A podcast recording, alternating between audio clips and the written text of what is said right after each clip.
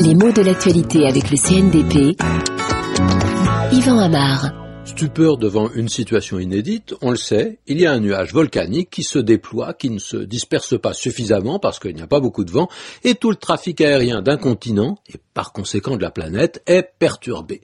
Alors une bonne partie de l'espace aérien est paralysée, voilà une formule que j'ai beaucoup entendue, il faut la comprendre pour ce qu'elle signifie. Hein. C'est le trafic qui est paralysé, ce n'est pas l'espace. Mais qu'est-ce qu'on entend par là? C'est simple. Eh bien, le trafic ne bouge plus. Euh, il est incapable de se mouvoir, il s'est arrêté, il reste immobile à l'endroit où on l'a saisi.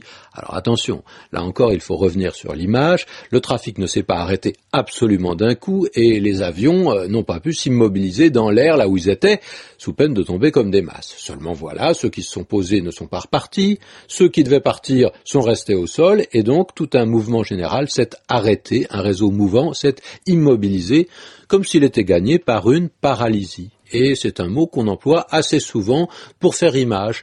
On dit par exemple qu'un service dans une entreprise a été entièrement paralysé pendant une journée par une panne d'Internet ou une panne d'électricité, c'est-à-dire que les gens ne pouvaient plus travailler.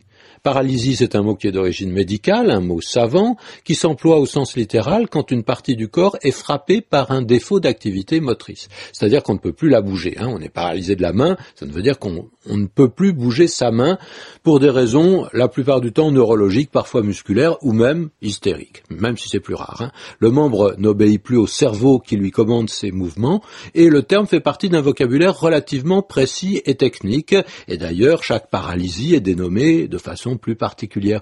Certains mots sont compris et utilisés dans le domaine courant. Hein.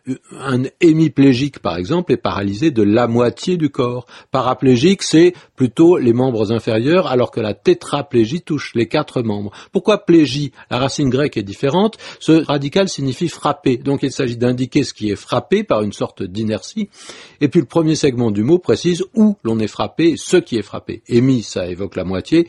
Tétra, par exemple, ça vient d'un mot grec qui signifie quatre. Alors, celui qui est paralysé, est-ce qu'on l'appelle un paralytique?